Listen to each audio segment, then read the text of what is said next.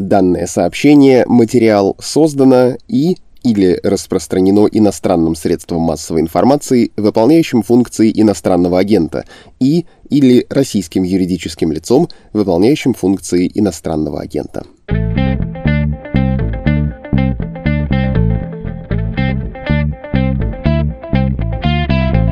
Вы слушаете подкаст «Что случилось?» о новостях, которые долго остаются важными. У микрофона Владислав Горин. У другого микрофона по ту сторону санитарно-шенгенской границы Дмитрий Вачедин, русский прозаик, медузовский журналист, берлинский житель. Халло, либо Дмитрий. Халло, либо Владислав, привет. Смутил и обрадовал меня приветствием. Привет из санитарной границы, да. Да, завидуем тому, что с твоей прививкой можно куда-нибудь ездить, с нашими нельзя, но тем не менее. А, у меня спутник тоже есть. У меня спутник тоже есть. Я со всех сторон как бы защищен, можно сказать завидуем вдвойне. Ты знаешь, какая ситуация у нас в «Что случилось»? У нас, мне кажется, есть небольшой провал в немецкой тематике. Чего не скажешь про остальную «Медузу». Там ты стал работать недавно в штате, и количество германофильских статей резко увеличилось. Вообще немецких стало тем довольно много. Надеюсь, что это временно, надеюсь, что баланс наступит. Но вот наш дисбаланс давай исправлять. Дефицит э, немецкого в конкретном подкасте попробуем компенсировать. Давай поговорим про новое правительство, конечно же, немецкое, про сформированную коалицию, про нового канцлера, про свершения, которые предстоят этому правительству. Но первый вопрос хочется задать про Меркель. Ты в какой момент растрогался? Когда ей в Бундестаге сегодня аплодировали или еще раньше у тебя в носу защипало во время вот этой ночной, проходившей при факелах с военным оркестром церемонии прощания? Да, не буду оригинален, конечно, при факельном прощании. Удивительно трогательный момент. И эта церемония, она настолько кажется несвоевременной, старинной, такой типично немецкой, за которую они держатся, несмотря на вновь наступившее как бы, время и так далее. Ну, какие, черт побери, факельные шествия от солдат Бундесвера в этом темном ноябрьском Берлине? Какие это ассоциации вызывает и так далее. Но немцы, тем не менее, вот со своей какой-то упертостью, которая вызывает и восхищение в том числе, все-таки за эту церемонию держатся. Как же, говорят они, это же парламентская армия, совсем ее нельзя сравнивать ни с какими другими армиями, которые в Германии присутствовали. И сам выбор песен, и очевидно, что вот эта вот панк-песня, да, и очевидно, что это был личный выбор Ангела Меркеля, а не какой-то совет пиарщиков. Я имею в виду песню Нины Хаген, который этот оркестр играл, бундесверовский потому что автор текста этой песни вообще-то как бы педофил, который не был осужден во время процесса, повесился. Ни один пиарщик ей бы эту песню не посоветовал, конечно, но мы понимаем, что это ее вот ГДРовская молодость, песня 74 года, большой хит в ГДР, какой-то вот такой панковский веселый ритм. И было невероятно трогательно, но понятнее как бы не стало, потому что выражение лица, конечно, у нашей Меркель довольно непроницаемое, и что она на самом деле думает об этом всем, мы сказать точно не можем. Так загадка и ушла, в общем про эту загадку. Думаю, что я эту мысль похитил из твоего текста о Меркель, что вот она уходит, и у всех странные чувства. Эта непроницаемость как будто остается. Вроде бы она мощный политик, точно кончилась какая-то эпоха, но сейчас трудно сказать, в чем величие, в чем мощь и что это была за эпоха. Ну, потому что вот так сидя и рассуждая за чашкой чая, про любого немецкого канцлера, долгожителя, я имею в виду канцлера эпоху, можно сказать одним-двумя словами, что он так такое и с чем он ассоциируется. Аденауэр, понятно, послевоенное восстановление, собственно, создание основ современной Германии. Брандт, я бы сказал, что окончательное прощание с демонами прошлого и добавил бы осторожно второй тег про Европейский Союз и заложенную тогда роль Германии в этом союзе. Коль, понятно, объединение с Востоком, а Меркель полтора десятка лет. И вот что, что тут добавить? Смотри, общее мнение сейчас такое, что она как бы сберегла, но не изменила. Да? То есть это не новая Германия. Германия Меркель – это не новая Германия. Это та Германия, в принципе, 80-х, 90-х, как ни странно. Да? Ну, западная Германия, то есть 80-х, и объединенная Германия 90-х, и, собственно, объединенная Германия начала нулевых. То есть, может быть, вот к ней претензия, что страна-то как бы новой не стала, чего немцам многим бы хотелось. То есть, это по-новому упакованная, с каким-то новым абсолютно внешнеполитическим имиджем, Но та старая Германия с развитой промышленностью, с еще более развитой бюрократией, та, где люди по-прежнему посылают друг другу бумажные письма, и ну, вот этот вот оборот бумаги невероятный, да, где нужно там идти, нет такого, как МФЦ вот в России, пока похожего ничего нет, надо идти куда-то там сидеть в ведомстве каком-то ждать обивать пороги и так далее. То есть, на самом деле, такая как бы очень симпатичная страна, богатая страна, но с устаревшей инфраструктурой и с какими-то дефицитами во всех, наверное, практически областях, кроме экономики. К этому вот претензия к Меркель может быть основная. Тебе кажется справедливой эта претензия? Потому что, ну, она консерватор. Тяжело было сохранять э, вот эту старую, добрую, на самом деле, из 90-х, да, вот это благополучие 90-х годов э, в период, когда у тебя иммиграционный кризис и то и все. Это, в общем, была не пассивная позиция, не застой, а активное сопротивление. Вот как когда на море качка, тебе, чтобы стоять на ногах, нужно прилагать усилия.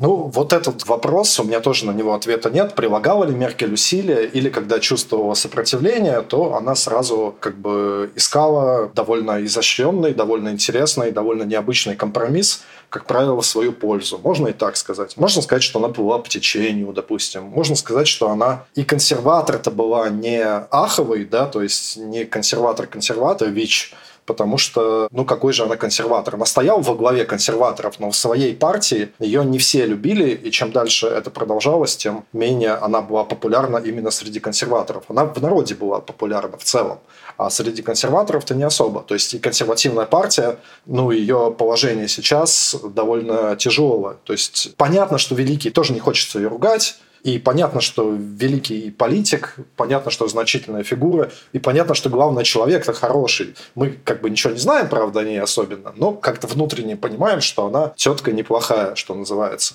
Но при этом достаточно ли этого было для вот такой вот великого канцлерства? Или действительно хорошая экономическая конъюнктура, эти вот э, тучные десятые, которые в Германии были, и, в общем, ее вот на этой волне пронесло, где не особо ей надо было стараться, короче говоря. Может и так. Есть тут разные мнения на этот счет. А в партии претензии в чем к ней? Что при ней гей-браки разрешили не с ее участием, но при ее попустительстве или наоборот? Мы тут Маргарет Тэтчер ждали, а ты чижика съела. Конечно, да, гей-браки, выход из атомной энергетики, отказ от призыва в армию, все это, понятно, не консервативные реформы. Да. Открытие границ в 2015 году. Да. Само появление альтернативы для Германии, вот это вот ультраправой или правопопулистской партии, она появилась-то при Меркель, она не была всегда. И еще когда я учился на политологию в университете Майнца, вот нам там старый профессор, который внутреннюю политику Германии нам объяснял, говорил, что вот чуть ли не главная заповедь, что не должно быть в Германии, в немецком парламенте партии правее, чем ХСС, чем Баварская партия, которая входит в блок консерваторов Меркель, да, ну то есть чем ХДС, ХСС. И что мы видим? Альтернатива для Германии тут не только в парламенте сидит, но и новость от вчерашнего дня будет возглавлять комитет Бундестага по внутренней безопасности, по внутренней политике. Ну, а это что такое? И еще того чище комитет Бундестага по здравоохранению. Это в пандемию, а они вообще-то ковид-диссиденты, да, они против коронамер властей, альтернативы для Германии. И вот если посмотреть так на наследие Меркель, то ну, какой-нибудь Коль может спокойно в гробу немножко перевернуться, потому что само представление о том, что в 2021 году Комитет Бундестага по внутренней политике будет возглавлять партия, часть существенная, которая находится под наблюдением немецких спецслужб, совершенно официально, да, поскольку подозревают, что они там вообще-то не слишком какие-то у них там идеи совместимые с немецкими законами, он бы, ну, не знаю, в ужас пришел. Понятно. Давай говорить про Олафа Шольца и про его правительство. Я предельно общу тебя спрошу, какой из сюжетов, связанных с новым канцлером и его правительством, тебя больше всего занимает? Меня сейчас жутко занимает сама фигура Шольца, потому что этот политик, который уже вечность в Германии где-то на первых ролях, ну, может быть, не номер 1-3, но номер 4-5, он уже лет 20. И при этом он никогда никого особо не интересовал. Да? То есть он возглавлял Гамбург, он был министром, он был вице-канцлером, и тем не менее в Германии нет даже книги никакой о Олафе Шольце, хотя немцы любят читать о своих политиках, и такой элемент престижа, что вот о тебе должна быть книга выпущена, или ты сам должен книгу написать. Более того, во время одного из своих политических закатов, у которых у него было несколько, или политических перерывов, или политических заморозок, Шольц сам книгу написал о своем видении как бы политики и так далее, и ее не опубликовали. То есть она настолько, видимо, никому не интересна была, что как бы он даже издательство там найти не смог. Ну, такая вот теория. И вот такой вот человек, который, в принципе, стал канцлером на фоне слабости двух других кандидатов. Да, есть обоснованная теория, что если бы и консерваторы, и зеленые другого человека в кандидаты в канцлеры бы выдвинули, то никакой Шольц бы канцлером не стал. И вдруг вот этот вот человек, который постоянно был на вторых ролях, на фоне вот этих вот неудачных кандидатов, даже со своей отрицательной или нулевой харизмой, выделился, показался всем интересным, надежным, компетентным и каким-то таким своим, и вот становится канцлером довольно забавно. Как бы вот тут такая у меня есть небольшая теория, что вот как раз в добавлении к тому, о чем мы с тобой говорили, Меркель все-таки была таким вот либералом, главным в стае консерваторов, да, то есть она не была же консерватором, по сути. Никакой ее бэкграунд, ни ГДРовская там молодость, ни ее воззрение на мир, которых мы знаем, ничего в ней, собственно, консервативного особо не подтверждают. Но, вот, но тем не менее, вот она оказалась в этой роли. И у нас тут Шольц как раз может, наоборот, немножко все получиться. Он может стать вот таким вот консерватором в стае главным либералов, да, потому что посмотрите как бы на него, на его фотографию, на то, как он держится. Конечно, это очень, если не политически, то как бы по-человечески очень консервативный, очень прагматичный, очень скучноватый бюрократ, человек, от которого не ожидаешь каких-то либеральных идей и взгляд. И посмотрите на его кабинет, и посмотрите на те реформы, которые ему предстоит сейчас осуществить. Да? Ну, допустим, легалайз. Разрешение марихуаны для собственного удовольствия, употребление марихуаны для собственного удовольствия. Это вот его правительство хочет сейчас разрешить. Или министр сельского хозяйства новый Джемус Демир из партии «Зеленых», да, который сейчас все над этим очень смеются, потому что он сам выращивал марихуану у себя там где-то на балконе, в сети засветились эти фотографии. Это было не так давно, кстати. И его политической карьере это, в принципе, не повредило. Сейчас вот он даже стал министром сельского хозяйства, но сельское хозяйство, его эти растения марихуаны в горшках цветочных на балконе, ну, конечно, тут повод для шуток невероятный. И вот как сможет вот этот вот консервативный, всегда одетый, выглаженный рубашке, такой аккуратно подстриженный наш аскет Шольц возглавлять вот этот вот кабинет министров с э, Анна Лена Бербок, такая повзрослевшая Грета Тунберг, да, которая будет министром иностранных дел, с этим Джемом Оздемиром, с очень амбициозными молодыми политиками-либералами. Ну вот, посмотрим. Это вот интересно будет. Как-то пока кажется, что проблемки там будут у него какие-то. Про Анну Лену Бербок. У тебя было тоже размышление, что ее чуть-чуть задвинули, несмотря на то, что она получила министерский портфель, она проявляет себя и проявит себя меньше, чем могла бы. Это тоже какая-то специфика этого правительства, ну и вообще специфика коалиционных правительств, наверное, да, компромиссных по своей природе каким будет вот это наш зеленый МИД, который будет продвигать феминистическую внешнюю политику, о которой этими самыми словами феминистическая внешняя политика написана в коалиционном договоре, мы не знаем это немножко будет зависеть, как ни странно, и от самого Шольца, и от его положения во главе коалиции. Да? То есть это может быть, с одной стороны, Министерство добрых заявлений, где они будут критиковать все то плохое, что происходит в мире, потому что, конечно, там собрались идеалисты или люди, которых мы считаем идеалистами а при этом реальная какая-то политика может осуществляться, допустим, в ведомстве федерального канцлера, куда уже за последние годы немало полномочий МИДа переползло. Или получится у Бербок перетянуть на свою долю каких-то полномочий, и она будет не просто выступать за все хорошее против всего плохого, а реально вот таким вот светочем свободы в современном мире мрака и вот этих вот мужчин адских или тяжелых, да, которые принимают какие-то решения. Посмотрим. Как будет играть эта конструкция, которую сейчас Шольц выстраивает, нам пока не очень понятно, потому что по всему, что мы о Шольце знаем, это человек достаточно высокомерный и самоуверенный, вот будущий канцлер. И при этом, возможно, у него есть какие-то такие даже автократические замашки, наклонности. Он был довольно жестким руководителем Гамбурга. Это зависит от того, придется ему договариваться со своей коалицией, или он может сыграть как-то против нее, опираясь на поддержку народа. Станет он это таким маленьким, ну, если не Путиным, то хотя бы вот сильным канцлером, по примеру Меркель. Или он будет зависим от своих окружений, и тогда вот Бербок, Линднер и другие министры в его кабинете смогут как-то им немножко управлять, и вся его энергия немалая будет потрачена на логистику и на координацию усилий между ними. Это большой вопрос.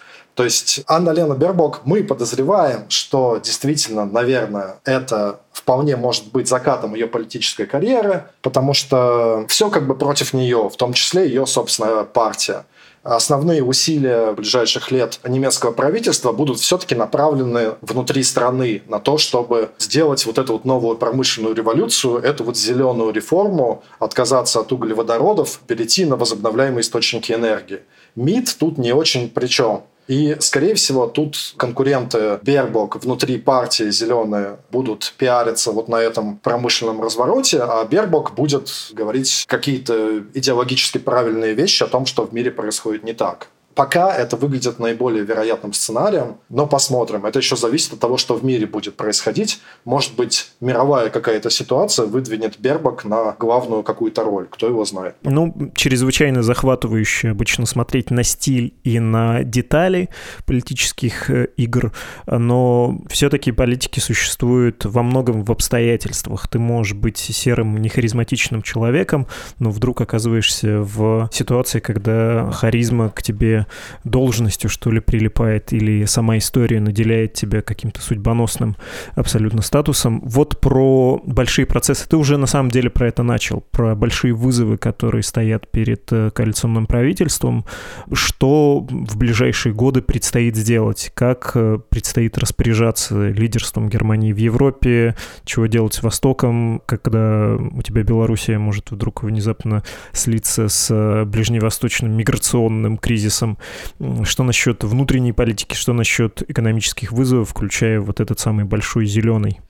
С внешней политикой и с местом Германии в Европе и мире пока ясности нет совершенно. Тут у нас даже внутри коалиции есть споры. Ну вот по Северному потоку-2, да, который из России ведет в Германию, который уже построен. Газопровод «Газ» сейчас в Европе в принципе жутко нужен, потому что цены на него выросли очень сильно.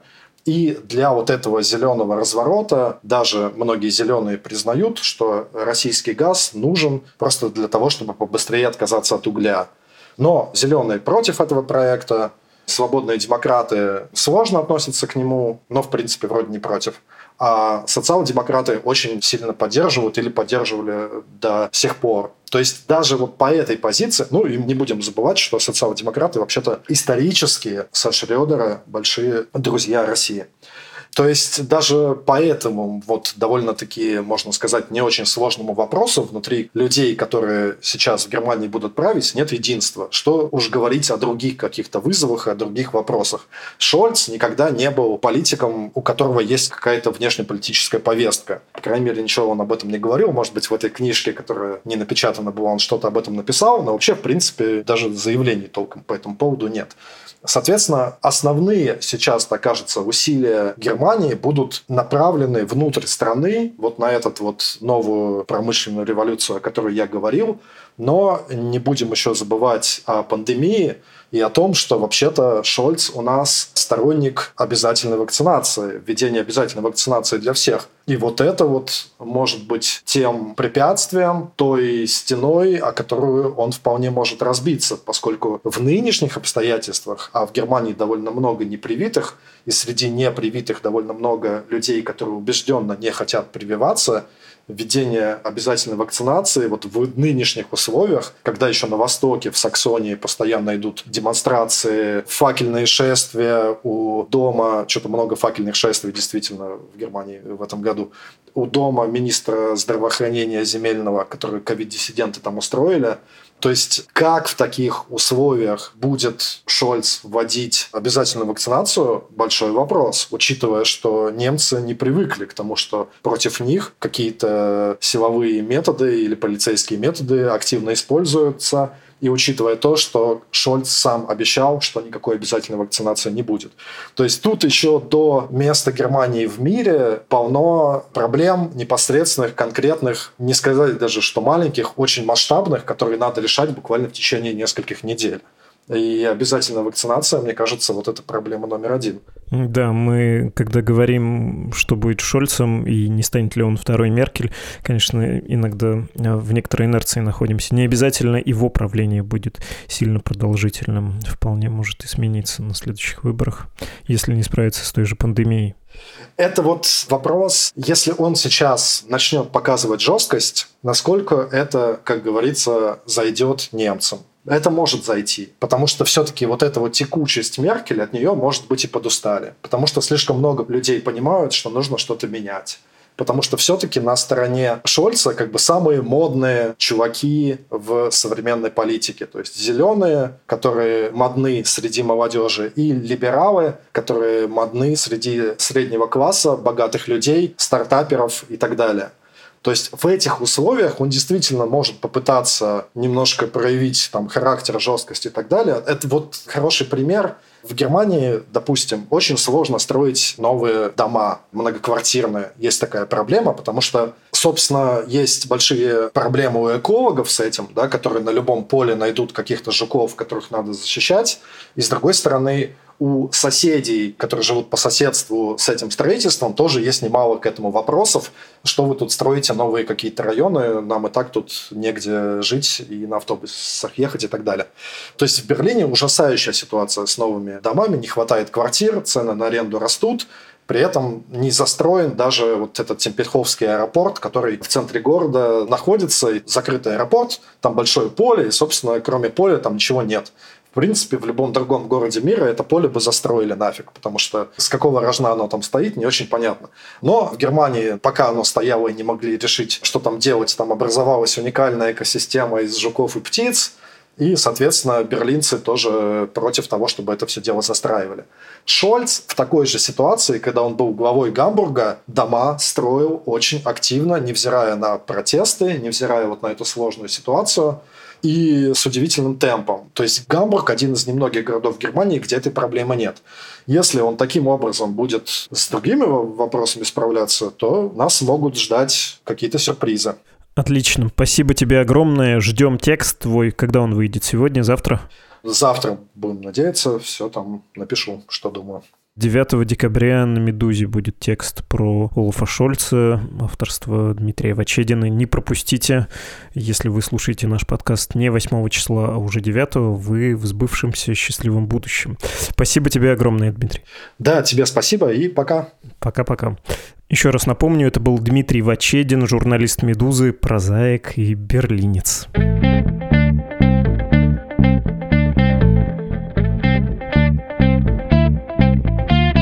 Вы слушали подкаст «Что случилось?». Он посвящен новостям, которые долго остаются важными. Страница support.meduza.io посвящена тому, как сделать пожертвование для Медузы, чтобы Медуза продолжила свое существование благодаря вам. E-mail подкаст собакамедуза.io посвящен вашим письмам и ждет, когда вы наконец напишите, что о нас думаете. Мы — это подкаст «Что случилось?», повторяюсь, но поименно это я, Владислав Горин, редактор подкаста Лора Суслова и автор музыки Виктор Давыдов.